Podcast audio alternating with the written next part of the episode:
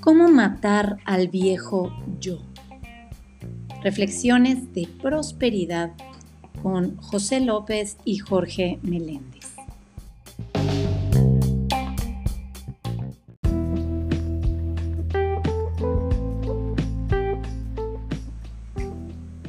La prosperidad comienza en mi mano o en mi corazón.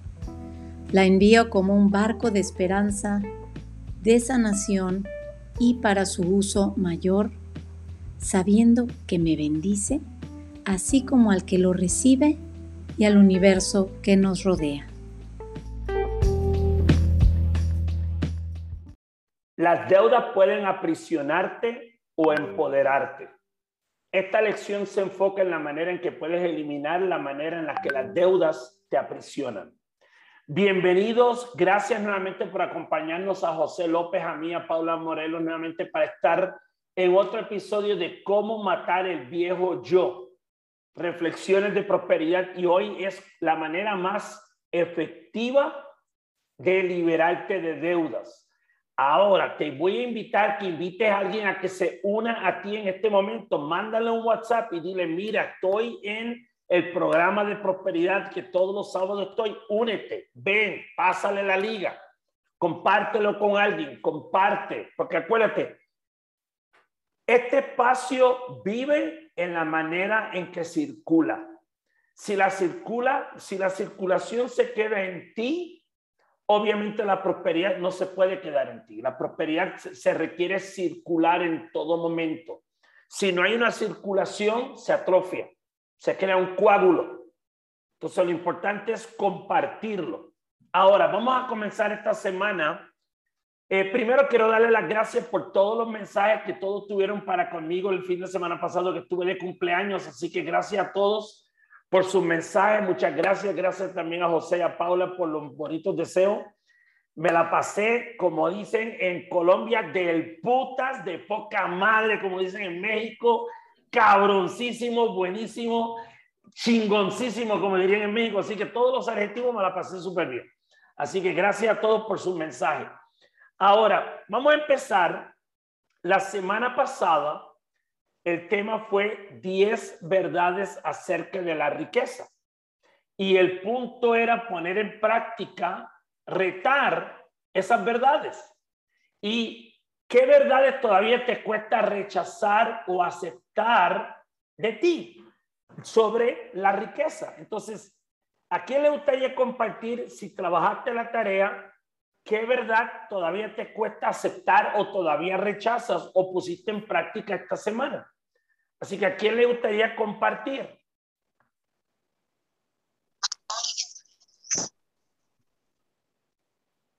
¿Alguien dijo yo? Ok, nadie dijo yo. Entonces, lo importante es, hazte esta pregunta, ¿me reté con una de las verdades? o solamente tomé notas y hice lo que me conviene. Porque para realmente trabajar la prosperidad en tu vida, muchas veces tienes que mirar lo que a veces no te conviene, lo que no te gusta, lo que te incomoda, lo que te duele, lo que no aceptas, lo que te cuesta mirar y hacer. Entonces, bien importante mirar eso.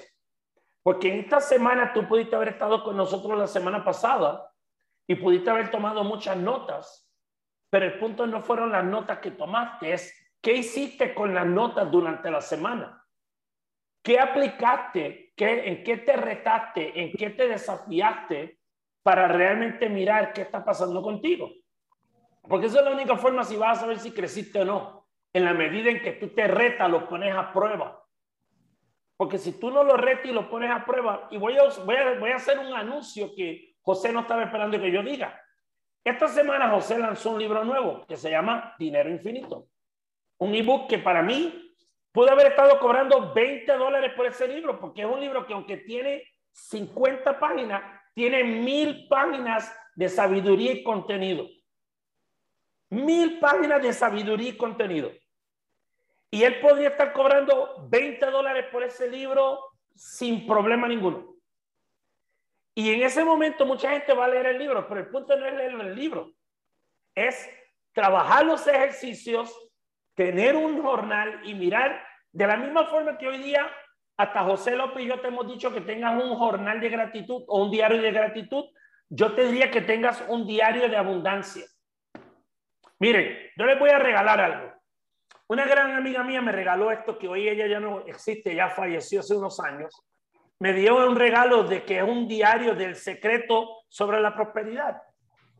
Yo lo tenía guardado hasta que este año yo dije, en honor a Alfonsina, voy a guardarlo y lo voy a usar. Y yo digo, tener un diario de prosperidad, de cómo estás luchando con tus limitaciones, tus creencias limitantes, qué acciones estás tomando enfocado en tu conciencia de prosperidad probablemente pudiera ser el regalo más grande que tú te hagas. Este diario yo lo utilizo para todas las charlas que da Randy, todas las charlas que damos aquí y todo lo que tiene que ver con prosperidad, completamente, únicamente para eso. Todo lo que tiene que ver con mi desarrollo y prosperidad. Entonces, de la misma forma que puedes tener un diario personal, lo cual tengo otro, donde anoto cosas diariamente, o un diario de gratitud, tengo un diario de prosperidad. ¿Cuál es tu camino? ¿Cuáles son tus luchas? ¿Cuáles son tus, tus batallas? Para que tú puedas mirar dónde están. Y no es que anoté en un papelito aquí, en un papelito allá, en un papelito aquí en la computadora, allá en las notas del celular. Ten un diario de prosperidad. Y mira dónde estás con tus luchas. Ahora bien, vamos al tema de hoy, donde estamos trabajando sobre ¿Cómo realmente puede ser la manera más rápida y efectiva de liberarte de deuda? Y vamos a empezar primero, vamos a dividirlo en tres partes. La primera parte tiene que ver con el cambio de mentalidad, la segunda parte tiene que ver con cómo llegaste a ese punto y la tercera parte tiene que ver con el camino a la libertad. Entonces vamos primero a, porque hoy no vamos a tener lámina, hoy es tú tomando notas para que tú estés alerta y presente, no van a haber láminas, es cómo tengo que trabajar el cambio de mentalidad. Y hay tres aspectos y voy a dejar que José comience con la primera parte del cambio de mentalidad. Bienvenido, José, hermano. Mi hermano, buenos días y bueno, buenas tardes, dependiendo del lugar donde estén cada uno de ustedes o cuando estén viendo el video. Eh, hablemos de este tema de las deudas. Es un tema complicado para muchas personas. Es un tema que genera resistencia, es un tema que genera incomodidad. Eh, muchas personas no les gusta hablar de esto.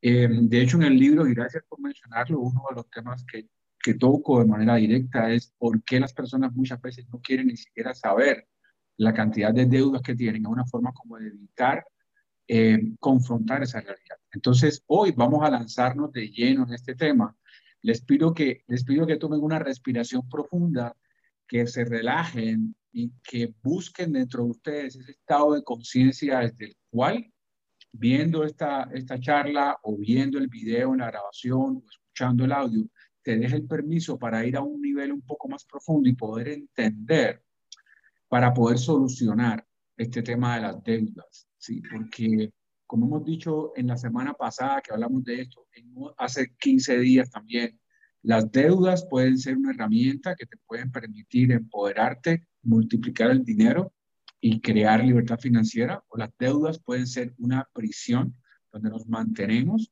por razones conscientes o subconscientes, nos mantenemos saboteándonos de nuestra vida de prosperidad. Es básicamente el, punto de vista de este, de este espacio. Eh, el día de hoy vamos a zambulirnos, vamos a analizar la profundidad, pero es importante que tú te permitas respirar profundamente y te permitas analizar esto con toda honestidad y con toda contundencia, porque hay muchas cosas hoy de las que vamos a hablar que probablemente no te van a gustar, pero precisamente por eso es que debemos hacerlo para que puedas sacudir ese estado de conciencia y generar un plan, un camino. Fíjese que estamos hablando, el, título de, esta charla es cómo liberarte de las deudas, estamos pensando que las deudas pueden ser como esa prisión que nos pueden mantener ahí eh, en un círculo vicioso, no solamente a nivel económico, sino a nivel emocional, mental, espiritual. Bien, entonces date el permiso de enfrentar esto. Muchas personas dicen, a veces me dicen, eh, es que ustedes cuando hablan de, temas espirituales, tú y Jorge, tan bonitos, hablan de temas espirituales y hablan de, de, ayudar a los demás y hablan de Dios, es tan chévere, pero cuando hablan de dinero como que me desconecto. ¿Sí? Entonces revisa por qué te desconecta, revisa por qué no te gusta hablar de este tema y rechazas hablar de este tema, no lo, no lo rechaces así como de manera automática, sino ve un, un, poco más profundo. Este tema, vamos a hablar, como decía Jorge, primero un poco de cuáles son los cambios que debemos hacer.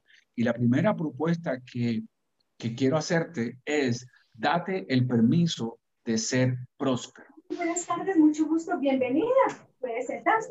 Buenas tardes, bienvenida, muchas gracias. Todos son bienvenidos. Date el permiso de ser próspero, date el permiso de vivir en abundancia, date el permiso de pensar en términos diferentes respecto al dinero. Date el permiso de hacerlo. Muchas, muchas personas viven con la mentalidad de, la, culpa, de tener dinero, de tener abundancia, se sienten culpables porque piensan que otra persona no lo va a tener. Muchas personas creen, creen que no hay otra forma de vivir que no sea con las deudas, porque desde que tienen uso de razón, sus papás, sus abuelos y ellos mismos han estado viviendo en deuda.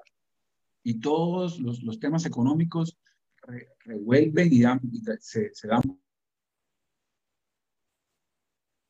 Te muteaste, José. Sí, se fue un momento. Ya, ya. Toda su vida han visto las deudas, toda su vida han vivido con deudas, toda su vida han estado o sea, para ellos las deudas es una forma de vivir. Pagan una deuda, hacen otra, pagan una tarjeta, ponen otra, eh, porque no hay como una comprensión realmente de cómo funciona el dinero. Por eso esta invitación es tan importante, es darte el permiso para pensar que tú puedes ser rico, que tú puedes ser abundante, que tú puedes disfrutar de ese, eh, eh, de, ese estilo de vida. ¿sí? Yo les voy a decir esto, yo les voy a comentar algo muy personal. Yo no sé si alguno de ustedes ha tenido deudas y si alguno de ustedes ha tenido la posibilidad de pagar sus deudas. Yo les voy a decir algo. Yo he tenido momentos en mi vida, he hecho negocios en los que he ganado cientos de miles de dólares en, un periodo muy corto de tiempo.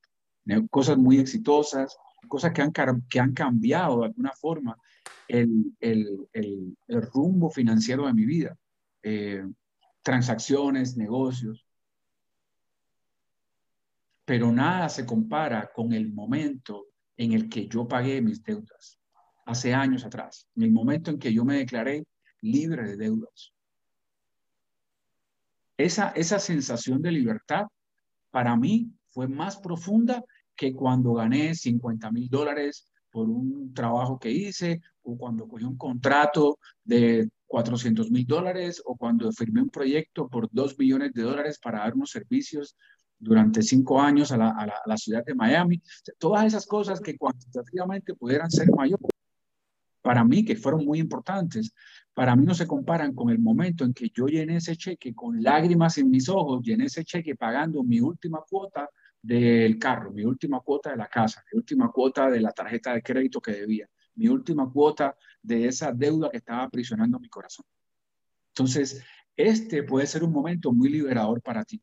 Muchas personas viven tratando de impresionar a los demás o, de, comprar y de tener cosas para impresionar. Yo te voy a decir esto. Si tú quieres impresionar a la gente, si quieres impresionar a tu familia, si quieres llamar la atención y que te den 400 mil likes en Instagram, hazte una foto el día que, que quedes libre de deudas y pon una foto y hoy es el día que liberé mis deudas. Esta mañana en el programa que tenemos con de coaching con Randy, una de las personas que está en el programa durante esta semana terminó de pagar sus deudas. Es una persona libre de deudas. No es millonario, pero es libre de deudas. ¿Sí? Imagínese la sensación, imagínate lo que tú sentirías, lo que tú experimentarías de no tener absolutamente ninguna deuda. ¿Cómo se sentiría eso? Ese es el objetivo de este espacio, pero para que eso ocurra, para que eso ocurra, debes darte el permiso de pensar en términos de riqueza, de merecer, la abundancia. Es uno de los temas, voy a hablar del libro, está muy caliente el tema del libro porque he estado todo el tiempo hablando de ese tema, ¿no? Pero, pero eh, es uno de los temas también que toco en el libro, es el hecho de merecer, date el permiso de merecer ser libre, date el permiso de merecer ser abundante, ser rico, ser millonario, como tú lo quieras llamar, como tú lo quieras definir. Pero ese es el punto número uno para poder lograr un nuevo estado de conciencia hacia las deudas. Punto número dos, mi hermano. Antes de entrar al punto número dos, quiero decir algo sobre ese punto número uno. Yo pasé en los últimos seis meses de un momento donde pensaba que iba a perder un departamento a pasar a liberar todas mis deudas. Esto, pero ahora pasa otra cosa bien curiosa. ¿Cuánto de ustedes le ha pasado que de repente tú dices, quiero perder tantos kilos, los pierdes y en el momento en que llegas al peso que quieres, empiezas después a comer otra vez y vuelves a ganar los kilos. Lo mismo pasa con el dinero. Hace muchos años yo fui donde un fin de semana con un chamán aquí en México y hicimos un ejercicio que se llamaba una limpieza espiritual, donde él nos daba un pedazo de soga y decía, quiero que cierres los ojos y quiero que empieces a pensar en todas las cosas que te producen nudos en tu vida. Y era un pedazo de sol y yo con los ojos cerrados pensé deudas, eh, las angustias, relaciones, conflictos. Yo creo que yo hice una bola de nudos enorme porque tenía un montón de nudos, pero era una pelota de nudos. Entonces él viene y dice, cuando estés listo, vas a tirarlo y él sin darnos cuenta había encendido un dron, un dron es como uno de estos latones vacíos de petróleo con, no gasolina, sino con gas butano y había un fuego. Entonces tú lo tirabas y se quemaba. Y en el momento en que se quemaba, él después, cuando terminó la ceremonia, venía donde ti decía, ahora cierra tus ojos y yo te voy a poner algo frente a ti y quiero que metas tus dos manos y pienses en la sensación que te produce cuando lo haga. Cuando yo metí mis manos, era como una de estas higueras de palma llena de pétalos de flores. Cuando yo metí mis manos y sentí esa suavidad, yo empecé a llorar. Porque él me decía, tú tienes que llenar ese espacio que acabas de desocupar con algo de una energía diferente. Tú tenías que llenar todo el miedo, la angustia, la tensión, ahora lo tienes que llenar con amor, con cariño, con atención, con conexión. Y fue sobrecogedor ese momento. Entonces, ¿qué me estaba pasando a mí en este momento? Yo salí de mis deudas y he estado debatiendo dónde pongo un dinero que tengo. Entonces, si no acabo de hacerlo, mi vieja mentalidad puede decir, gátatelo, hazte esto, déjalo en el banco y no lo muevas hacia dónde va. Y es como el viejo hábito donde he estado tan impuesto a no estar en esta posición de no deber que entonces lo más fácil es irme nuevamente a ese lugar, a gastar y no tener. Entonces, en el momento en que tú sales de tus deudas, no pienses dejarlo ahí. ¿Qué voy a hacer para moverme ya en la otra dirección? Porque si no, lo más fácil es volver a moverte en la dirección que siempre te mueve. Ahí es donde estás programado. Ahora, aquí es donde nos lleva el punto número dos. El punto número dos es regresa y perdona a todos. Y eso te incluye a ti. Perdona a todo el mundo. Una vez yo hice una, un programa especial con Randy, que está, el, se puso la, en, la liga eh, en, la página de Facebook, donde Randy dice que las dos razones por las cuales no nos atoramos o no manifestamos prosperidad por dos cosas. O no hemos perdonado a alguien o no nos hemos perdonado a nosotros. Si tú te perdonas a todo el mundo y te perdonas a ti, no hay razón por qué la abundancia no llegue a ti. Pero si tú todavía sientes culpa, pena, vergüenza, no merecer, no ser suficiente, no ser capaz, cualquiera de esas creencias que nos hemos inventado a lo largo de la vida, entonces es bien fácil. Entonces caer en el sentido de culpa y seguirte culpando y seguir culpando a alguien porque no tienes lo que quieres. Entonces, la, segunda cosa que tenemos que trabajar con nuestra mentalidad es perdona o perdónate. Mira a ver a quién tú no has querido perdonar todavía o quién no has perdonado de ti todavía. Cuando tú trabajes con perdonar o perdonarte, las cosas van a fluir. Tercer punto, José. Voy a tocar un tema del, segundo punto, Jorge, y es, es muy importante esto del perdón, porque en tu conciencia tú puedes decir, pero ¿qué tiene que ver el perdón de alguien que me lastimó? ¿Qué tiene que ver el perdón con el dinero y la deuda que yo tengo financiera? Quiero que entiendas esto, a nivel de conciencia, si en tu mente hay una creencia de deuda, de que alguien me debe algo, alguien me lastimó, alguien me eh, hizo daño, etcétera, y hay una conciencia de que alguien, el mundo, la vida, Dios, la empresa, mi exmujer, me debe algo, quiere decir que hay una conciencia de deuda. Y esa conciencia de deuda va a manifestar también deudas financieras. En la, en la conciencia donde no hay deudas, la conciencia del hombre o la mujer con conciencia de prosperidad que dice nada ni nadie me debe nada. Yo no le debo nada a nadie. Ese estado de conciencia es el que te permite, desde el punto de vista espiritual, eliminar la deuda. Por ahí comienza la eliminación de la deuda. Yo he visto muchas personas que han hecho un programa de eliminación de deuda con un banco o con una entidad financiera. Y al cabo de dos años, cuando pagaron su deuda, vuelven y se endeudan, como decía Jorge. ¿Por qué? Porque en su mente no se limpió, no se eliminó la creencia de la deuda. Por eso es tan importante, espiritualmente hablando, es tan importante este tema del perdón que plantea Jorge en este segundo punto. Tercer punto, un punto práctico, una, una idea práctica, pero que es una filosofía de vida, y es la siguiente. Debes aprender a vivir con menos de lo que ganas. Debes aprender a vivir con menos de lo que ganas. Y no es una decisión temporal, no es como hasta que cuando yo me gane mi millón de dólares, ahí sí voy a poder gastar toda la plata del mundo, o cuando yo haga esto, o cuando yo alcance el rango de no sé qué en el negocio, voy a... No, es una filosofía para toda la vida. Si tú eres millonario, te ganas un millón de dólares al año, pero te ganas un pero te gastas un millón y medio, tienes medio millón de dólares en deudas, tienes medio millón de dólares que no estás produciendo. Tienes que acostumbrarte a vivir con menos de lo que produce. Eso no quiere decir que vivas en escasez, que vivas contando los centavos. Eso quiere decir que seas responsable con tu dinero y que no gastes el dinero que no tienes, que te salgas de esa burbuja donde nos ha llevado el sistema financiero a vivir en Colombia, que, que es un país tercermundista. En Colombia estamos viviendo con un 128% de deuda personal. Quiere decir que el, promedio de los colombianos está gastando 28% más de lo que gana mensualmente. ¿Sí? ¿Por qué? Porque piensan que con una tarjeta de crédito puedo darme el gusto, puedo vivir, puedo hacer, puedo... Y, creamos un círculo, un ciclo vicioso respecto a las deudas. No tienes que acostumbrarte a vivir, o sea, aumenta tus ingresos. Si hoy tú te ganas mil dólares mensuales, la meta es que te ganes mil quinientos y después tres mil y después cinco mil y después cien mil. Pero cuando te ganes 100 mil dólares mensuales, no puedes vivir con 110 mil dólares mensuales.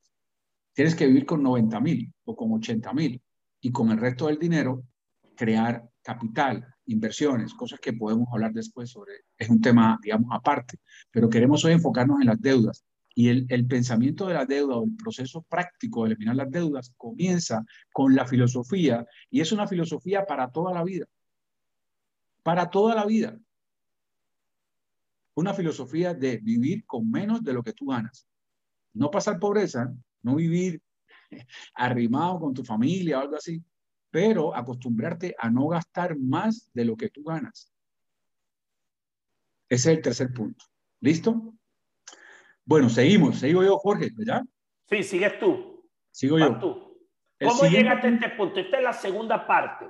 ¿Cómo llegaste a este punto en el que te encuentras donde estés en tu vida financiera en este momento o tu conciencia de prosperidad? Vamos a ampliarlo a cómo por, cómo, por qué llegué a este punto, cómo yo llegué a donde estoy en este momento en mi vida. Primer punto, José. Listo. Si, si entiendo cómo llegué a este punto, entonces puedo cambiar para generar un resultado diferente a partir de hoy. Bien, pero debo entender cómo llegué a tener hoy una deuda. ¿Cómo llegué a eso? Y vamos a darle varios puntos. El primero, el primero es, tenías o tienes premisas incorrectas, creencias limitantes respecto al dinero, respecto a las deudas, como decía anteriormente, respecto al merecimiento. O sea, las premisas, las condiciones, las creencias que están gobernando el, el comportamiento tuyo o el comportamiento nuestro respecto al dinero son premisas incorrectas. El dinero es finito, no hay suficiente para todo, tengo que escoger o compro esto o compro esto otro. O sea, una conciencia de escasez, una conciencia de pobreza, una conciencia que no es de prosperidad. Ese es el punto número uno, premisas incorrectas, de pronto aprendizajes que hicimos durante nuestra infancia, durante nuestra adolescencia, nos han llevado a este punto. Y obviamente si yo lo entiendo, entonces lo puedo cambiar. Segundo punto, Jorge. Reconocer que tú mismo creaste este patrón de escasez. Y les voy a dar un ejemplo de algo que me pasó ayer.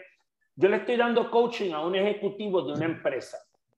Esta persona, la empresa, está invirtiendo en ella porque creen que tiene el talento, porque acaba de ser parte del equipo directivo, o sea, es parte de un grupo de ocho directores y esta persona lleva 15 años trabajando con esta empresa y quiere invertir y, y una forma de invertir es que tenga un coach para que trabaje con unas cosas. Ahora, ¿cuál es uno de los problemas que esta persona tiene? Le cuesta perdonar. Y ahora tú dices, ¿qué tiene que ver el perdón con el crecimiento profesional y con el crecimiento en la abundancia? Todo. Porque cuando le digo, ok, uno de los objetivos que le está poniendo la empresa es que ella mejore en, el, en, cómo ella empieza a ser profesional con el equipo directivo, esté abierta a aceptar nuevas ideas. Pero cuando le pregunto, ¿con qué personas del equipo directivo te cuesta confiar? Me mencionó a tres. Y le pregunté, ¿estás dispuesto a perdonarlo? No. Yo le digo, bueno, pues entonces tal vez no tenemos mucho que trabajar en tú y yo. Pero cuando empiezo a indagar, es un patrón que ella trae de su vida, donde hay personas que le han hecho daño en su familia y les cuesta entonces perdonarlo. Entonces, ¿qué sucede? En ese momento, esa persona, como nunca ha trabajado el perdón, ella lo que hace es aislarse de las personas, pero ahora que entra en un puesto directivo que necesita aprender a relacionarse con la gente a pesar de que tiene diferencia, tiene que aprender a perdonar. ¿Y qué pasa? Si ella misma se ha creado este círculo donde yo no perdono a la gente, yo no perdono a la gente y el que me la hace me la va a pagar tarde o temprano, tú, tú puedes vivir de esa manera solo y quedarte con eso, pero en el momento en que tú quieres empezar a prosperar, a crecer, ya eso no te sirve. Y ahí es donde tú tienes que darte cuenta. Tú dices, no, pero la prosperidad, yo quiero hacer dinero, pero tiene que ver conmigo, pero ¿cómo estás en relación con los demás? Si tú no trabajas tu relación con los demás y te quedas en un mismo círculo, tú puedes estar leyendo libros, haciendo audio, viendo videos, pero si yo no miro que este círculo yo me lo generé, yo me lo creé yo mismo, yo puedo culpar a mis padres, la economía, la política, la pandemia, el gobierno, las oportunidades de negocio porque soy hombre, porque soy mujer, porque soy negro, porque soy latino. Puedo buscar cualquier excusa para justificar porque hoy no tengo lo que quiero, pero eso lo único que tengo que mirar es yo soy el que estoy metido en ese círculo. Y yo puedo salirme de ese círculo, pero va a depender de mí. Así que bien importante. Próximo punto, José. Me gustaría muchísimo que, que, alguien pudiera ayudarnos escribiendo ahí en el, en el chat y así mantenernos conectados. Estamos hablando de cómo llegamos, estamos hablando de cómo llegamos hasta aquí, ¿verdad? El punto número uno es premisas incorrectas. ¿Sabes que no puede escribir? Punto número uno, premisas incorrectas. Punto número dos, que acaba de explicar Jorge, es reconocer tu responsabilidad. Ese es el punto número dos. Si alguien no puede escribir, sería genial para que fuera quedando ahí en el chat. Muchas gracias, Julio. Muchas gracias. Punto número tres. Punto número tres. Punto número dos serían Punto número dos sería la responsabilidad, reconocer que tú eres el creador. Esa fue la que yo hice. Tú tienes la número tres. La que hizo, sí, la que hizo Jorge. Punto número tres, punto número tres que te llevó a este punto es gastar más dinero del que tú tienes para impresionar a los demás. Gastar más para impresionar. Gastar más para lucir, para cumplir con el, con el, con el, con el voto social, con la opinión de los demás, ¿sí? Para competir de alguna forma. Eso es una, aunque, te, aunque gastes lo que sea, aunque ganes mucho dinero, lo gastes. Si estás operando de esa conciencia, no estás operando de una conciencia de prosperidad, sino de una conciencia de escasez. Y ese es un juego que vas, gracias Julio, ese es un juego que vas a perder. Punto número tres es gastar de más o gastar excesivamente para impresionar a los demás. Sí, hoy en día, todo lo que estamos viviendo, las redes sociales, toda esta, eh, eh, bombardeo de información, de relaciones, etcétera, nos está llevando a estarnos comparando todo el tiempo con muchas personas. Y si aquel tiene, yo puedo, y si el otro tiene, yo tengo. Y entonces, y aquí no estoy diciendo que tú no te des gusto, yo no estoy diciendo que estemos con mentalidad de escasez. Ojo, aquí estamos enseñando a pensar con mentalidad de abundancia, pero la mentalidad de abundancia debe ser, o sea, tú gastas tu dinero o inviertes tu dinero basado en experiencias que te produzcan placer, no en experiencias para impresionar a los demás. Y lo voy a resumir con esta frase, que seguramente ustedes han escuchado por ahí, y es, hay muchas personas comprando cosas que no necesitan con dinero que no tienen para impresionar a personas que no les importa tu vida. Escríbelo por ahí. Personas gastando el dinero que no tienen para comprar cosas que no necesitan, para impresionar a personas que no les importa su vida, no les importa tu vida. Al final del día, no les importa si tú comes, si no comes, si tus hijos tienen un buen colegio, si tienes deudas, si no, no les importa a los demás. En tu mente, tú necesitas la aprobación de los demás, pero adivina qué están pensando los demás. Exactamente lo mismo que tú. Están actuando desde el mismo estado de conciencia. Al final del día no les interesa lo que pasa. Entonces, una cosa muy importante acá es no comparar tu vida real con lo que está pasando en las redes sociales, con lo que está pasando en las revistas o en la televisión. Ese mundo no es real. Ese mundo no es real, es una novela. ¿Sí? Algunas personas a veces se ríen conmigo aquí en Colombia porque yo, yo nunca he visto telenovelas. Para mí eso es algo como, como que está fuera de mi, pues como en Cuba no había mucha tradición en ese sentido y, y pues no, no, no, era algo como que forma parte de mi cultura y en los Estados Unidos tampoco. Entonces, pero aquí en Colombia es muy común que las personas se conecten con las telenovelas, es parte de la cultura. Y una de las cosas que a mí me llama la atención es que las personas, por ejemplo, mi esposa y su mamá están viendo una telenovela, entonces ellas hablan de los personajes de la telenovela como si fueran familiares. ¿Tú viste lo que ella le dijo? No, porque es increíble que no sé qué. Y yo a veces las escucho hablar y yo, ¿qué pasó? Porque yo pienso que están hablando de la sobrina o de la prima o de la tía o de la hermana, ¿no? O de, alguien que yo conozco. Y resulta que no, están hablando de la telenovela, porque hay tanta identificación emocional con los personajes, eh, están tan bien construidas estas telenovelas, tan bien actuadas, que conectan mucho con las personas, las personas se identifican con estos personajes, pero no son de verdad. Es una mentira, es una ficción, no son reales. En la mente de muchas personas son reales, en la mente de muchas personas, las redes sociales son reales. Lo que fulanito, el carro que muestra, el viaje que hace, la fotografía que se hace, es real. Y muchas veces no es real. Entonces deja de creer que eso es real. Deja de comparar tu vida con la vida de otra persona que tú no sabes lo que está viviendo. Tú no sabes si esa comida en ese restaurante la pagó con una tarjeta de crédito que va a estar pagando durante tres años después. Una comida de 100 dólares con la esposa y la porque no tiene plata. Y tú estás queriendo hacer lo mismo y estás envidiando de alguna forma querer tener eso que no tienes. Entonces, es muy importante que tú entiendas cómo tú te relacionas con el dinero en cuanto a tu satisfacción, no para estar comparando y para estar compitiendo con lo que, con lo que, eh, con lo que ellos están haciendo, que muchas veces está basado en una experiencia que es real. ¿Listo? Ese es el punto número tres, cómo llegaste a esta situación. Punto número cuatro, Jorge. Miren, ese punto número tres es como darme en la torre, como dicen los mexicanos, darme un mazazo en la cabeza y quedarme aturdido y quedarme en, coma un tiempo, porque yo vivía eso, especialmente en mi época de periodista. Yo me compraba discos, películas y libros, pero eh, y, y, cuando me vine a vivir a México, yo tenía una colección de 10 mil discos compactos y era, muchos no los tenían ni abiertos, estaban en el paquete de comprados. O sea, todo era ego. Ego, ego, ego, ego, ego. Ahora, el punto número cuatro va de la mano con algo que he aprendido a raíz del número tres, la reacción de querer comprarlo todo. ¿Cuál era algo que me pasaba a mí? Yo antes, yo, yo decía, yo no puedo entrar a una librería, yo no puedo entrar a una tienda de música, porque voy a querer comprar libros y CDs. Ahora yo entro a un sitio de discos y yo digo, ok, empiezo a mirar, ya son menos y menos las tiendas de discos que hay, pero de, y de música, porque ahora todo es eh, bajar en Spotify, en iTunes, etcétera.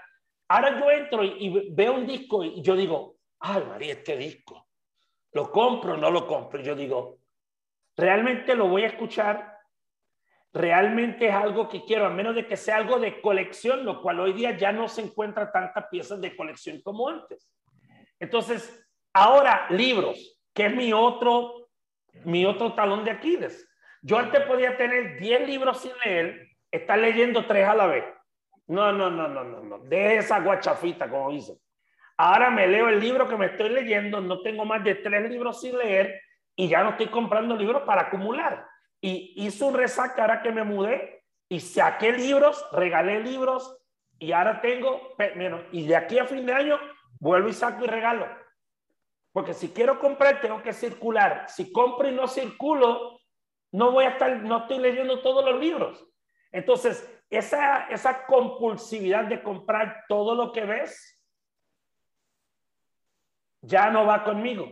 Ahora es, ¿qué es lo que realmente yo quiero en este momento? Como ya no estoy comprando para impresionar, no estoy comprando para mi ego, ¿qué es lo que realmente en este momento necesito? ¿Tener cinco libros si no estoy leyéndolo? No, no tengo más de tres libros sin leer. Punto. Entonces, bien importante esa compulsividad de querer comprarlo todo. Próximo punto, José. Y ojo con esto, no le estamos diciendo que no seamos, que no compremos algo que nos guste, que, que vivamos como una seta comiendo, contando los granitos de arroz que me puedo comer. Eh, y sí, esa historia que después aparece el señor muerto y debajo del colchón habían 10 millones de dólares. No, no, no, no, no. Estamos hablando de ser prudentes, ser responsables, de no de no hacerlo, como dice Jorge, de manera compulsiva. Si te, a ti te gusta, hay cosas que te gustan y que, y que tú las disfrutas, pues date el gusto, pero observa por qué lo estás haciendo, observa por qué lo estás comprando y observa que eso no está poniendo tu economía en, en, el, en, el, en, en símbolos negativos, o sea, menos tanto por querer comprar un televisor, por querer comprar lo que no necesitas para llegar a, esa, a ese punto. ¿Listo? El punto siguiente es necesidades sin necesidades sin complementar o sin completar de tu niñez, necesidades emocionales no, no satisfechas de tu niñez. Bien, eso es otra cosa también que nos lleva a las deudas, querer tener lo que no tuve de niño, querer llamar la atención con cosas como un niño llama la atención con su comportamiento. Entonces yo necesito que me den la atención y para eso necesito comprarme el reloj de mil dólares y necesito comprarme los zapatos de dos mil y hacer todas estas cosas porque tengo necesidades insatisfechas, ¿verdad? O, gracias Julio, o, por otro lado, el querer darle a tus hijos todo lo que tú no tuviste. Yo fui uno que, trabajé, que tuve que trabajar ese tema, porque yo quería, imagínate toda mi niñez, toda la escasez eh, que yo experimenté siendo niño en Cuba, para que ustedes tengan una idea, en Cuba no había tiendas de juguetes. No es que no tuvieran dinero, es que no había tiendas de juguetes. Y el gobierno, una vez al año, rifaba tres juguetes a los niños, que había que comprarlo, ¿no? Pero te daban tres juguetes al año por una tarjeta y, y tú ibas y seleccionabas de lo que hubiera, quedaba ahí, un juguete, o sea, tres juguetes para todo el año. Así me crié yo, sí, jugando con carritos de madera.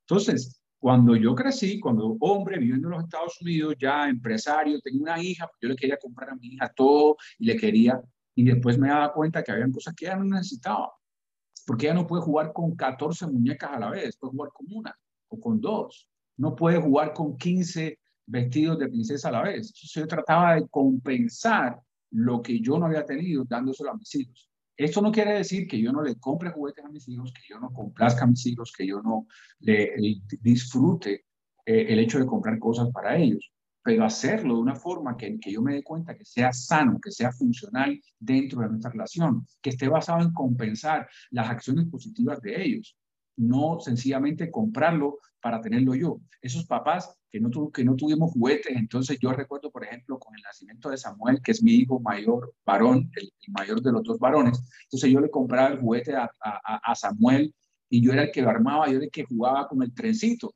y Samuel, pero déjame jugar a mí. Y yo jugando con el trencito, porque yo no tuve trencito cuando era niño. Nunca vi una cosa así. Entonces era mi primer hijo varón y, y, le compraba. Eso es una necesidad emocional no satisfecha. Observa cómo lo estás haciendo. Puede ser con tus papás también. Quiero darle a mis papás Ese hay un micrófono abierto por ahí. Quiero darle a mis papás lo que no tuvieron. Maravilloso. Yo lo he hecho toda mi vida.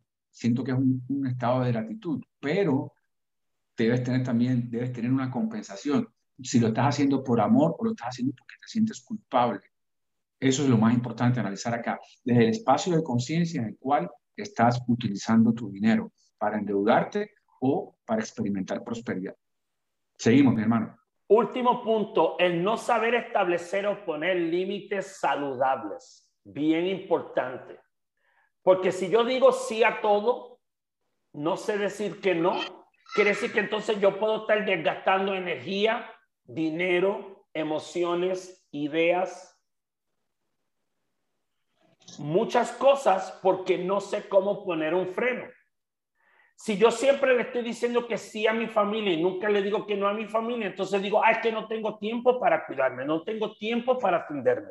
Entonces, tengo que empezar mirando a quién yo no le pongo límites. Y a veces los límites más difíciles son con la gente que tiene más cerca. Y los límites a veces que más te cuestan, que pueden ser los que más te duelen o tienes que estar dispuesto a escuchar la reacción que tal vez no te gusta, son los que tienes que empezar a poner. Entonces, bien importante poner límites saludables, saber poner límites. A veces decir que no es difícil al principio, pero es liberador. Porque entonces no digo que no porque soy una mala madre, soy un mal hijo, soy un mal hermano, soy un mal padre, Digo que no para enseñarle también a ellos que decir que no es saludable. Decir que no es posible. Entonces, bien importante aprender a poner límites saludables, establecer o poner límites. Ahora, vamos ahora a la última parte, que es la parte del camino a la libertad. Primero te explicamos cuáles son las tres cosas que típicamente te llevan a tener una mentalidad de escasez y cómo cambiar esa mentalidad por una de abundancia y prosperidad.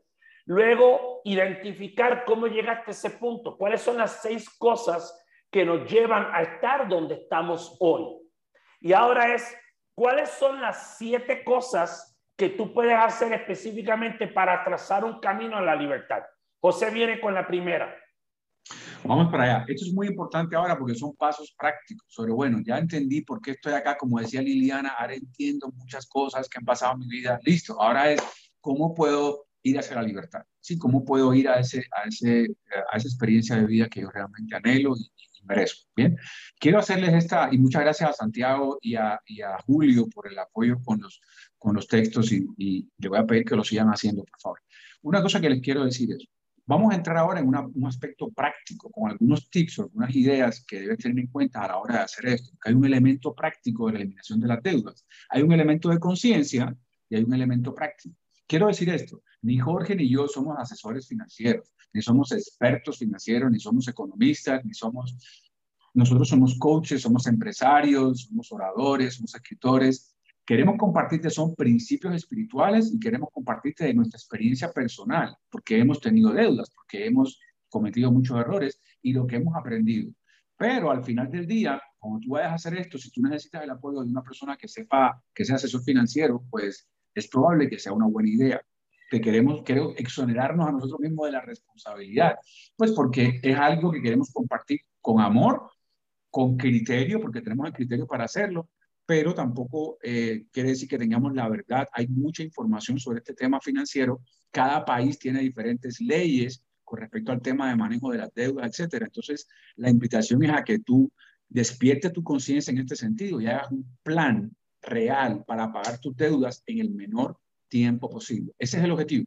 Si esta tarde tú sales de acá o, en el momento que veas este video con la, con la intención de pagar tus deudas lo antes posible y ser una persona libre, ahí comienzas a crear tu libertad financiera. Bien.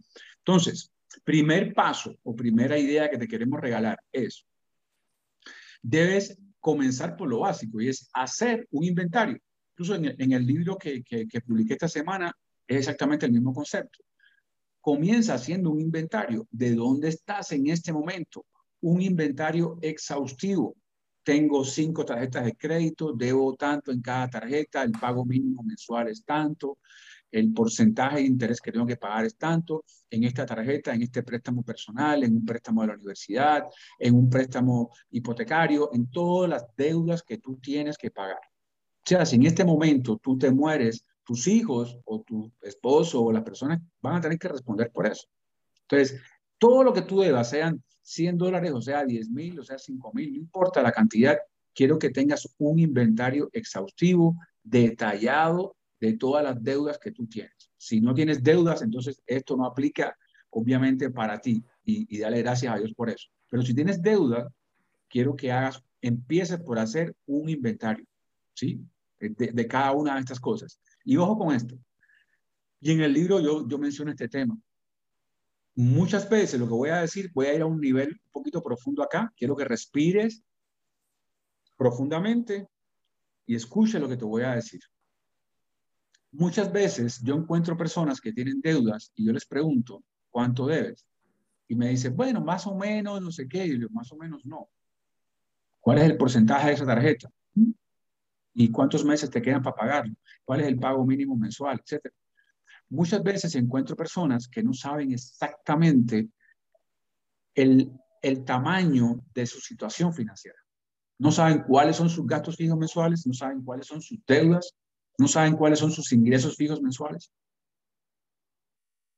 Y lo que yo veo ahí es un comportamiento de autosabotaje. Respira profundo. Autosabotaje, o sea, no querer saber de qué tamaño es el problema es una manera de ignorar. Es como que no quiero saber, es tan feo, es tan horrible que no quiero saber. ¿Sí? Entonces quiero invitarte a que hoy respires profundo y le metas el pecho a este asunto y pongas en un papel, en una hoja Excel, en una agenda, lo que tú quieras.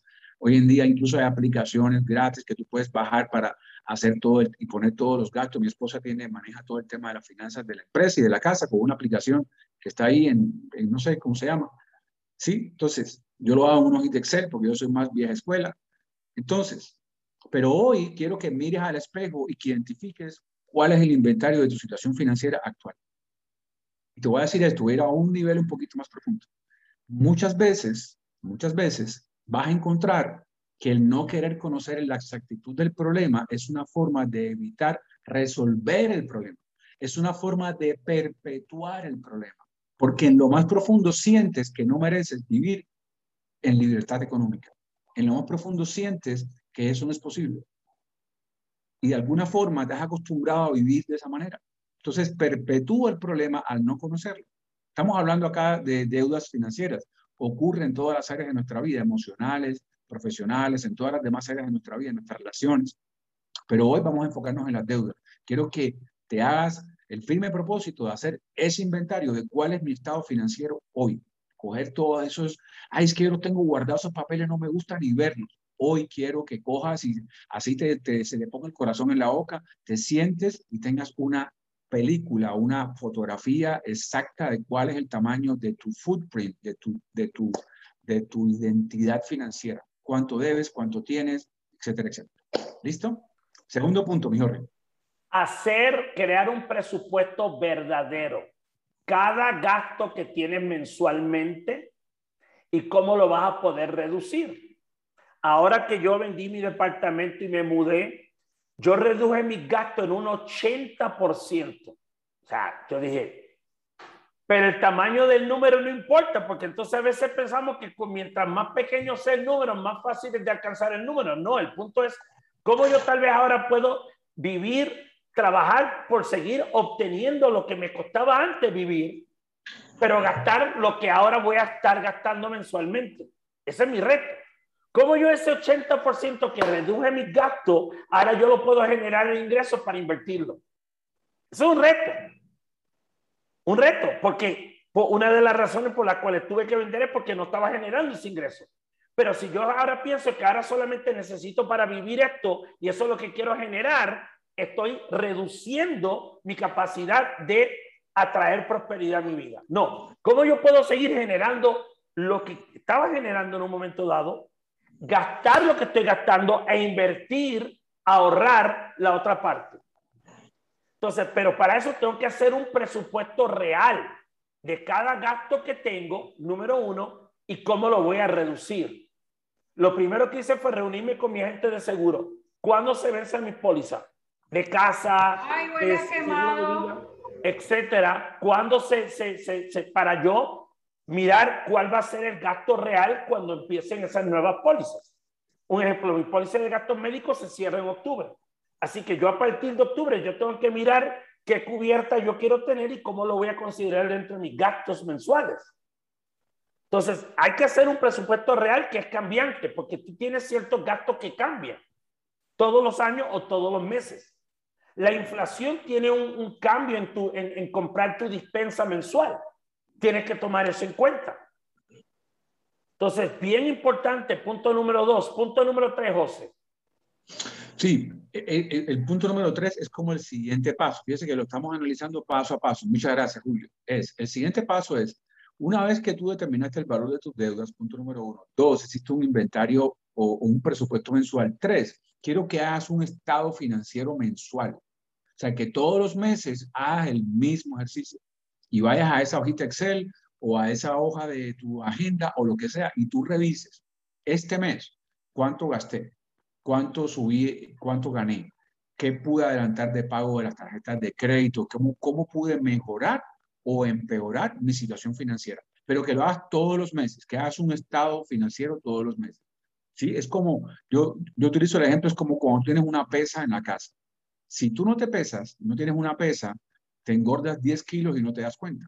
Pero si tienes una pesa y todas las semanas o una vez al mes o una dos veces a la semana te pesas y viste que te subiste un kilo y dices, uy, espérate, tengo que aguantar la... eh, tengo, me doy cuenta a tiempo de que estoy de pronto, eh, no estoy haciendo ejercicio o lo que sea, o, o hay algo. Entonces, es como subirte en la báscula, subirte en la pesa todos los meses. No tienes que estar ahí mirando otra cosa, no te vayas al extremo ahora de todos los días estar mirando los números, porque todos los días no van a cambiar los números. Pero por lo menos una vez al mes, decir, ok, este mes, con respecto al mes anterior, gané 100 dólares más, pagué 5 dólares menos, hice tal ajuste y voy mejorando. Esa sensación de progreso te va a ayudar mental, emocionalmente a seguir avanzando. Y si estás retrocediendo, entonces también te va a activar como decir, ok, pilas, atención acá porque no estoy haciendo las cosas como, como, como pueden ser. ¿sí? O sea, eh, tengo que ver cómo puedo reducir mis gastos, tengo que buscar alternativas a ver cómo puedo generar ingresos adicionales, etcétera, etcétera. O sea, hay diferentes acciones que puedes tomar. Si te das cuenta todos los meses, si te das cuenta todos los meses, la razón probablemente por la que hoy tienes una deuda es porque hace un año que no has mirado tus estados de cuenta.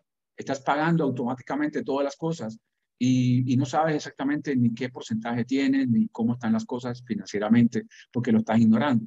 El hecho de mirarlo todos los meses te va a hacer sentir como, como, como consciente, vas a poder planear las cosas. El mes que viene se casa mi primo, tengo que estar en la boda, eso me va a costar tanto, tengo que planificar ese gasto. Eh, dentro de un mes vienen las navidades, voy a planificar esos gastos, ¿Cuál, qué regalos voy a hacer, los voy a comprar ahora en noviembre para ahorrar el dinero, para, o sea, es planear financiar, comenzar a planear, finan, aprender a planear financieramente tu vida. Ese es el punto número tres. Punto número cuatro, mi hermano. Este es bien importante, este lo mencionamos todas las semanas cuando empieza este programa y cuando termine este programa, pero ahora lo voy a, a, a ampliar un poco y es, comienza a circular la prosperidad. Yo me acuerdo cuando yo leí un libro hace muchos años de Deepak Chopra que se llamaba El Sendero del Mago, que fue el libro que escribió después de las siete leyes espirituales hacia el éxito. Él tenía un libro que se llamaba El Sendero del Mago y eran como 15 actos o principios que tú deberías hacer para vivir de una manera próspera. Y él decía, siempre que visites a alguien, llévale un regalo. Aunque sea arrancar una flor en el camino que vas, llévale aunque sea una flor. No por el valor, sino por el gesto de que tú estás dando y estás circulando. Estás circulando constantemente una apertura de dar para poder recibir. Pero si tú solamente das cuando esperas recibir o das de lo que crees que te van a dar o das a solamente lo que crees que debes dar, estás limitando la circulación de la energía de la prosperidad en el mundo. ¿Qué forma? Mira, cocinar para una causa. No tengo que dar. Visita un hospicio. Da algo. Hay mil formas de circular la prosperidad. Por eso lo decimos aquí. eh, da al programa, da dinero al programa, no por el dinero, sino por el acto de decir, yo tengo, doy. No es a quien se lo doy, doy porque puedo dar y doy con júbilo, alegría en mi corazón. No tengo dinero para dar, comparte el programa con 10 personas. Empieza un programa tú mismo, empieza a compartir toda la semana, invita a 10 personas a practicar un programa y revisen un programa de, este, de, cómo matar el viejo yo con 10 amigos. Hay muchas formas de circular la prosperidad, pero si yo solamente estoy esperando a que llegue para entonces hacerlo, no va a funcionar. Entonces circula, empieza hoy a circular. Hay miles de maneras de cómo circula la prosperidad, pero tienes que arrancar de que no tengo que esperar tener para hacerlo. Hoy de lo que tú tienes, tú puedes dar y compartirlo. Punto número 5. Micrófono cerrado, José. Perdón, que Tomás está jugando allá afuera y cerré el micrófono. Decía que un punto importante acá también es el diezmo. Aquellos ustedes que han tomado el curso de prosperidad conmigo, eh, diezmo de talento, o sea, de dar, no tengo dinero, ok, pero ¿qué puedo, por ejemplo, de este grupo, aquí ahora mismo, Santiago y Julio están haciendo un diezmo de sus talentos, están aportando su talento a, este, a esta reunión, porque están escribiendo están escribiendo acá. Diezmo de tiempo, cómo tú puedes dedicar tiempo a tu crecimiento personal, a tu relación con Dios, a tu aumento de conciencia de prosperidad, a ayudar a otras personas. Y diezmo de dinero también. Todas son formas de hacer circular la prosperidad, de no quedarte en el espacio de no tengo, soy una pobre víctima, no tengo nada y empezar a ver qué yo puedo hacer. En vez de decir qué yo necesito, pensar en qué yo puedo dar, cómo yo puedo contribuir. Hicimos una reflexión hace como un mes y medio que era sobre la ley de dar y recibir. Si, si no lo viste, te recomiendo que vayas ahí para este video o termina de ver este video y ve y ve ese otro video aquí en la plataforma de YouTube o en la plataforma de Spotify de hace seis semanas, si no estoy mal, cinco semanas, sobre la ley de dar y recibir. Punto número cinco. Aquí voy a ir, vamos a ir un poquito en detalle con respecto al tema técnico de cómo eliminar las deudas. De nuevo, quiero decirte que las leyes de cada país o la situación económica de cada país o cómo funciona el sistema crediticio de cada país puede ser diferente. Yo quiero solamente compartirte o queremos compartirte unos principios generales, ¿no? Y ahora nos vamos a enfocar en tres aspectos fundamentales. Las tarjetas de crédito, el carro y la casa. Bien, esos son los siguientes tres puntos. Entonces, el punto número cinco. Antes de que empiece, nos vamos a extender unos cinco, ocho minutos para que sepan, estamos un poquito porque el tema es largo, nos vamos a extender unos 5 o 7 minutos para que sepan. Dale, José. Gracias, mi hermano. Gracias. Entonces, punto número 5 es, tienes que hacer un plan de acción para eliminar tarjetas de crédito. Te voy a explicar algunas ideas sobre esto, pero quiero que apuntes ahí. Número 5. Punto número 5. ¿Cómo yo salgo hacia la libertad? ¿Cómo llego a la libertad? Eliminar tarjetas de crédito. Vamos a ver cómo lo podemos hacer eliminar tarjetas de crédito. Si tú no tienes ninguna deuda de tarjeta de crédito, dale gracias a Dios hoy. Haz una, haz una oración de gratitud porque es una, es una alegría tremenda. Ahí Jorge está festejando, ¿sí? Pero si tienes una deuda de tarjeta de crédito, quiero que eso sea el primer paso. Eliminar tarjeta de crédito es, el, el por ahí decía ahorita James, decía, es veneno, es el veneno más fuerte que hay con el tema crediticio, las tarjetas de crédito, es una, es una adicción, ¿sí? Forma parte, desafortunadamente, de la, del, sistema financiero de la mayoría de familias en el mundo, las tarjetas de crédito, desafortunadamente, ¿vale? Entonces, voy a ponerlo de esta manera para que, para que entiendan la magnitud de este tema. Una deuda que tú contraigas en una tarjeta de crédito de 10 mil dólares, 10 mil dólares, y tú hagas el pago mínimo en esa tarjeta de crédito, te tomaría 41 años en pagar esa tarjeta de crédito. Una tarjeta de crédito de 10 mil dólares, que tú contraigas una deuda por 10 mil dólares, en promedio te va a tomar 41 años pagar esa tarjeta de crédito. Y vas a terminar pagando, vas a terminar pagando 300, vas a pagar pagando 300 mil dólares o sea, 30 veces el valor de la deuda. Vas a terminar pagando 300 mil dólares. 30 veces el, el valor de la deuda si tú pagas solamente lo mínimo en la tarjeta de crédito. Entonces, teniendo eso en cuenta, tenemos que hacer un plan para, para cancelar las tarjetas de crédito. Primero, si tienes varias tarjetas de crédito, organiza la, la, deuda no por la cantidad de dinero, sino por el porcentaje de interés que tienes en la tarjeta. Si tienes una tarjeta de dos mil dólares a un 18% de interés y tienes una tarjeta de mil dólares a un 30% de interés, debes cancelar primero la deuda del 30% de interés, aunque sea una deuda menor.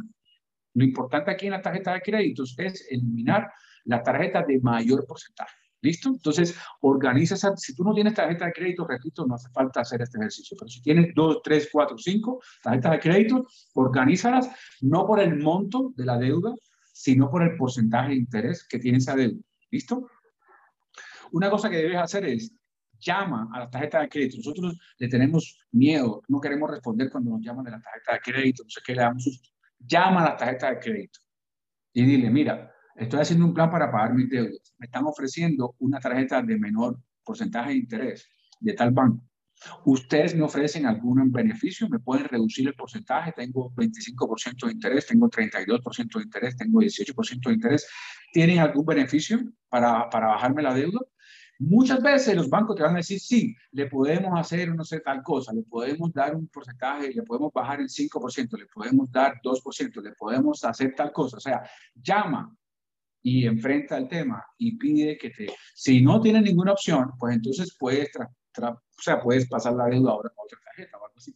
Pero primero hazlo, llama a tu banco, porque los bancos no quieren perder los clientes, ellos saben que esto es como una droga. O sea, los bancos son como esos vendedores con todo el respeto, ¿no? que son como esos vendedores de droga, como esos dealers, de, vendedores de droga que mantienen a su, a su gente y el día que no tiene plata le regalan un poquito de droga para mantenerlo enganchado con la droga y que después le pague. Es lo mismo. O sea, desde el punto de vista de cómo opera la mente, es lo mismo. Es una adicción, como nosotros manejamos la deuda. Entonces, llama al banco. Ellos probablemente no te van a querer dejar ir y pídeles y negocia tu deuda con ellos. ¿Vale? Habla, infórmate con el banco. Primero. Segundo, cuando tú vayas a hacer el tema de las deudas, lo más importante es que tú puedas por lo menos pagar todos los, los pagos mensuales. Primero, que pagues todos los pagos mensuales. Y lo otro es que comiences a pagar el interés, o sea, que aportar al interés, o sea, perdón, al principal. Si tienes, por ejemplo, tres tarjetas de crédito y puedes pagar 5 dólares, 10 dólares, 20 dólares de más al principal de la tarjeta que mayor porcentaje de interés tenga, ya ahí estás disminuyendo su deuda. Estás acortando en años esos 5 dólares, esos 30 dólares, esos 50 dólares, te están acortando años el tiempo que te vas a demorar en pagar esa deuda. ¿Sí? Entonces el objetivo es hacer el inventario, organizarla por interés, llamarlo, llamar al banco y empezar a pagar esa deuda eh, lo antes posible. Obviamente no utilizar la tarjeta, no utilizarlas más para hacer gastos, sino pagar las tarjetas, en la medida de lo posible, y empezar a amortizar el principal de las tarjetas. Y tan pronto, siguiente paso, tan pronto, ahí está hablando James, que es, él, es precisamente a servicios financieros, y tan pronto, tan pronto pagues esa deuda, lo primero que quiero que hagas es que cortes esa, esa tarjeta, la rompas, y no utilice más esa tarjeta, pero no cierre la cuenta. No cierre tu cuenta. Deja ese crédito ahí disponible. No para que lo utilices, sino porque ese crédito revuelve financieramente y te disminuye los intereses de otras tarjetas. Porque cuando ellos ven que tú ya estás pagando tus deudas, ellos no te van a querer dejar ir. Tú le dices, es que tengo un cupo de 10 mil dólares en esta tarjeta porque ya tú lo pagaste. Y ellos te van a decir, ah, no, yo le bajo el interés, yo le pongo menos no sé qué, le quito el pago de la, de la tal cosa y te empiezan a dar beneficios. Mientras más capacidad de endeudamiento tú tienes, más beneficios, las demás tarjetas te van a empezar a llamar. Te van a empezar a llamar para ofrecerte transferencias, menos intereses, te regalamos tal cosa, no sé qué, y ahí es donde tú empiezas a aprovechar ese esfuerzo que has hecho positivamente. Entonces, no canceles la tarjeta, no canceles la tarjeta, rompe la tarjeta física, el plástico, rómpelo, para que no tengas la tentación de utilizarlo en ninguna oferta navideña, en ninguna bobada esa, sino que tienes ahí la disponibilidad de crédito y utilizas eso inteligentemente para seguir disminuyendo tu deuda mucho más rápido. ¿Listo? Creo que esos eran los puntos que teníamos ahí, Jorge. ¿Se me queda alguna cosa? Pero ese no, está bien. Ese con respecto a tarjeta de crédito está bien. Ahora, para el coche, Coche, hay dos formas de mirar. Punto número 6. Punto número 6. plan para, para obviamente acción para el coche. Aquí hay dos tipos de forma de mirarlo, si tienes coche o no tienes coche. O qué función o qué relación quiero tener con los coches en mi vida. Hace poco yo estaba viendo el Shark Tank de Estados Unidos y hay uno que se llama Mark Leary, creo que es como se llama, uno de los tiburones del pelo blanco. Él decía, yo he tenido, yo he tenido hangares llenos de coches. Ahora he decidido que no quiero tener ningún coche. Ahora me muevo todo con Uber, Uber Black, Uber Special. Ya yo no quiero tener coche, porque eso es un gasto, la depreciación, desde que tú compras el coche y lo sacas de la, de la concesionaria y empieza a depreciar. Él dice, esto no es para todo el mundo. Yo puedo tener un coche. Yo puedo tener todos los coches que yo quiera, pero yo he elegido no tener coches. Ahora, yo no estoy aquí para decirte si quieres tenerlo o no. Yo lo que estamos aquí diciendo es, primero, rompe con la mentalidad de que es normal financiar un coche. Todo el mundo va con la mentalidad, tengo que financiar. Hay gente que va también con la mentalidad, lo quiero comprar y no lo quiero financiar. Pero hay otros puntos intermedios. Mi, primero, nunca hagas un trading, no hagas un canje. Vende tu coche por fuera y compra el coche que vayas a comprar no canjeando tu coche. ¿Por qué? Porque nunca le vas a sacar el valor natural que tiene tu coche a través de una concesionaria. Ellos siempre van a querer darle un precio menor para ellos revender el coche y entonces tú adquieres una deuda mayor. Entonces nunca, nunca hagas un trading de tu coche. Véndelo por fuera. Otra cosa que mucha gente a veces no aprende es los arrendamientos puros o los leasings. Si tú tienes una empresa, un leasing es 100% deducible de impuestos. Obviamente cada país es diferente. Yo estoy hablando de México y Puerto Rico, donde he tenido leasings, donde eso yo lo puedo deducir 100% de mis impuestos dentro de, de los gastos de la empresa. Entonces, un leasing, obviamente, te dice, bueno, Jorge, pero entonces estás pagando por un coche que nunca es tuyo, al final tienes que pagar. Pero el punto es, tú no estás desembolsando un dinero que entonces este, ese dinero tú lo puedes utilizar en otra cosa. Y ese pago mensual está siendo cubierto por tu empresa, no por ti. Lo está cubriendo la empresa, no lo está cubriendo tú. Entonces, es importante abrirte a ver que tener un coche puede ser otra manera. Otra cosa, hay personas que cada cuatro años tan pronto terminan de pegar el coche, quieren sacar otro coche. No, tal vez si tu coche tú lo cuidas bien, córrelo dos o tres años más. Luego, después lo puedes cambiar. Donde cuando lo vendes, si tú eres bueno cuidando tu coche, pues entonces estuviste tres años, eso que estuviste pagando del coche, ahórralo, inviértelo y tienes una parte para el próximo coche. Pero hay gente que lo primero que hace es salir del coche, ahora quiere otro nuevo. Y va cambiando de coche, pero nunca tiene tiempo para regenerar ese espacio de dinero, esa inversión, y ahí va perdiendo, porque el dinero deprecia en cuando estás invirtiendo en un coche. Y por último, ábrete también a la posibilidad de comprar coches casi nuevos. Hoy día tú puedes comprar un coche casi nuevo que tiene unas garantías casi tan buenas como los nuevos. Si tú no vas a estar usando un coche constantemente, a veces comprar un coche casi nuevo puede ser una gran solución en vez de comprarte uno nuevo.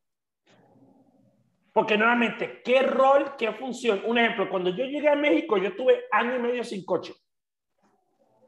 Y me obligué a estar sin coche porque quería aprender a moverme en la ciudad. Cómo moverme en el metro, cómo moverme en el bus, en la micro, Ahora mismo decidí nuevamente desde el principio de este año, voy a estar sin coche por lo menos otro año, año y medio. Podría comprarme un coche casi nuevo ahora mismo, pero dije, no, quiero estar sin coche porque quiero nuevamente aprender a moverme otra vez en este momento en tiempo de pandemia. Un ejemplo, voy ahora a una actividad esta tarde, me voy en Uber, me voy en, un taxi. Tengo menos gastos, no tengo que tener un seguro de coche en este momento, me ahorro un dinero que lo puedo invertir en otra cosa. Nuevamente, la comodidad tiene un precio. Y cuando tú estás dispuesto a romper en cierto momento con tu comodidad, entonces tú, ese precio, tú puedes invertir ese dinero en otra cosa. Así que eh, aquí ideas para plan de acción para tu coche y para cerrar del hogar, José. La casa, sí, el famoso, el famoso mito de que hay que comprar una casa, de que la casa, de que eso, es que, eso es muy importante, que el patrimonio, etcétera, etcétera.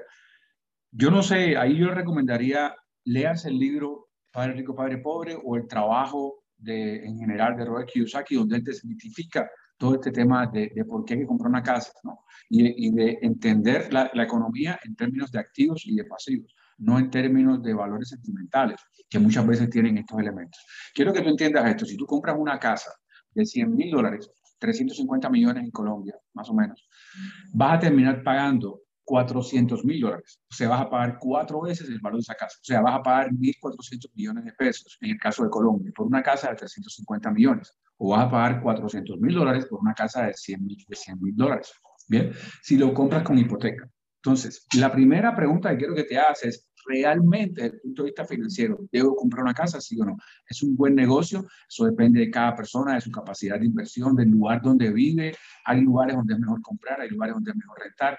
Pero, pero primero es como darte el permiso de pensar, no pensar en el automático de que sí o sí mi sueño es comprar una casa, porque esa puede ser una horrible decisión desde el punto de vista financiero. O sea, es un negocio de los bancos los bancos, especialmente los americanos, en los años 40, crearon el concepto en la mente del consumidor de comprar la casa, tener la casa. ¿Por qué? Porque tienen mucho dinero, no sabían cómo poder prestar ese dinero para que todo el mundo lo pudiera manejar, no podía prestar el dinero solamente para negocios, porque es muy riesgoso para el banco prestarte el dinero para que tú montes un negocio. ¿Cuál es la forma segura para un banco de prestar dinero? A través de una propiedad.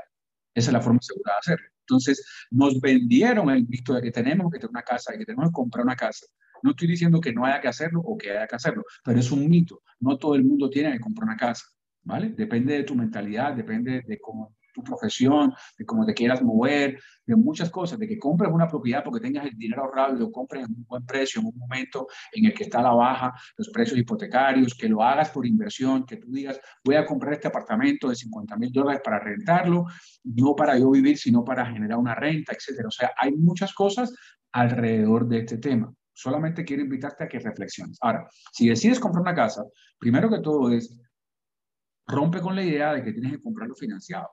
Puedes comprarlo, puedes ahorrar el dinero durante un tiempo y ahorrarte años de pago de hipoteca, hipotecando solamente un 25% o un 30%. Hay planes en diferentes países de pagos acelerados de hipoteca, donde en vez de pagar un pago mensual, pagas cada 15 días un porcentaje de la hipoteca. O sea, hay opciones. Lo que quiero, más que todo, más que, más que, darte, más que, más que darte pasos, es eh, hacerte, invitarte a una reflexión sobre el tema de comprar o no una propiedad, para qué la compras, cuál es el riesgo de la compra de una propiedad, en qué lugar, en qué momento de la economía, etcétera, etcétera. Bien, eso, eso es muy importante que lo tengas en cuenta. Si ya compraste la casa, trata de pagarlo lo más rápido posible haz pagos adicionales al principal. Eso acelera muchísimo el tema, el tema financiero. Asesórate financieramente. Yo soy médico, yo soy eh, abogado, yo soy, no soy financiero. Siéntate con un amigo, con una persona que sepa de finanzas. Siéntate con el banco, siéntate con personas que sepan de, de finanzas o personas que trabajen en, las finanzas y asesórate de cuál es la mejor forma, cuáles son los planes disponibles, cuál es la manera más rápida y económica de poder hacer esto para que tengas, en caso de que tú lo decidas, tener tu casa. Eso, son, eso es muy importante. O sea, es muy importante porque es una de las deudas que más larga de pagar y muchas veces no ofrece la recompensa financiera que la persona cree. Es que yo les dejo a mis hijos, es la casa, no sé qué pues de pronto hace 40, 50 años podía ser, porque tú comprabas una propiedad y la dejabas en herencia a los hijos y eso se, había un proceso de, de, de, avalúo. Pero hoy en día es diferente la economía. Hoy en día comprar una casa puede ser el peor pesadilla que le puedes dejar a tus hijos en términos financieros. ¿Listo? Entonces evalúa estos términos. Creo que con eso terminamos. Esos son los siete puntos que queremos que tengas en cuenta a la hora de hacer un plan para eliminar tus deudas. Muy bien, vamos ahora a la parte de la ofrenda. Y nuevamente, este es el momento donde nosotros te invitamos siempre a que mires la manera en que yo puedo aportar, circular. Y hay dos formas de hacerlo. Una es, no tengo, pero lo comparto el programa a través de mis redes sociales, lo comparto en WhatsApp, lo comparto en diferentes formas. Tengo para dar, pues entonces aquí te vamos a mostrar las maneras en que tú puedes aportar al programa. Si estás en Colombia, tú puedes depositar en esta cuenta. Si estás en México, puedes depositar. Y si no estás en ninguno de esos dos lugares, puedes hacerlo a través de PayPal. Lo que nazca de tu corazón dar, puedes hacerlo mensualmente, semanalmente, quincenalmente. Lo que para ti sea decir, lo doy porque estoy generando, porque estoy circulando, porque estoy viendo la posibilidad cómo, cómo estos programas y estos espacios están agregando un valor nutritivo espiritual y se está viendo en mi forma de vida, en mi estilo de vida y en mi prosperidad. Ahora, ¿cuál es la ofrenda? ¿Cuál es la afirmación que tenemos para esto? La vamos a compartir ahora. En este momento, pon en tu corazón la ofrenda que vayas a dar. Si va a ser económica, la haces en su momento. Si la vas a hacer de compartir, te pido que pongas tu mano en tu corazón y repitas conmigo. La prosperidad comienza en mí. Sosteniendo esta ofrenda en mi mano o en mi corazón, le envío como un barco de esperanza, de sanación y para su uso mayor, sabiendo que me bendice así como al que lo recibe y al universo que nos rodea. Amén. Y ahora para cerrar el programa de esta semana, José, que les queremos, muchas gracias hermano, les queremos compartir entonces nuestra afirmación de cierre. Es una oración que hacemos para cerrar el programa, eh, una semana muy exitosa, una semana llena de muchas bendiciones y una semana en la que tomen la decisión de pagar sus deudas. ¿Sí? Afirmación de cierre. Celebramos esta verdad. Si quieres poner la mano en tu corazón o en tu pecho, tenemos prosperidad porque elegimos aceptarla circulamos la prosperidad con alegría, amor y con gratitud. Nos convertimos en prosperidad porque vivimos de manera generosa diariamente. Ahí está Tomás trayendo la alegría de la prosperidad. La prosperidad nos rodea en todo este vasto universo porque sabemos que comienza con nosotros. Gracias Dios. Feliz semana. Ahora, dos cositas. La tarea de la próxima semana es ¿Qué vas a poner en acción esta semana o de tu mentalidad o cómo llegaste a este punto o en el plan de acción? Si tienes que trabajar con tu mentalidad, mira a ver cómo tengo que trabajar con mi mentalidad. Si tengo que trabajar con cómo llegué a donde estoy, cómo voy a trabajar con cómo llegué a donde estoy. Y una vez que tenga eso, ¿cuál de los siete puntos de cómo salir de deuda de la manera más rápida y efectiva voy a aplicar? Así que la semana que viene vamos a trabajar con cómo vivir con una vida próspera, cómo vivir desde la prosperidad, cómo vivir constantemente desde la prosperidad. Así que nos vemos la próxima semana.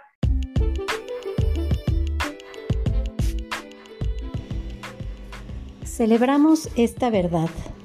Tenemos prosperidad porque elegimos aceptarla circulamos la prosperidad con alegría, amor y gratitud.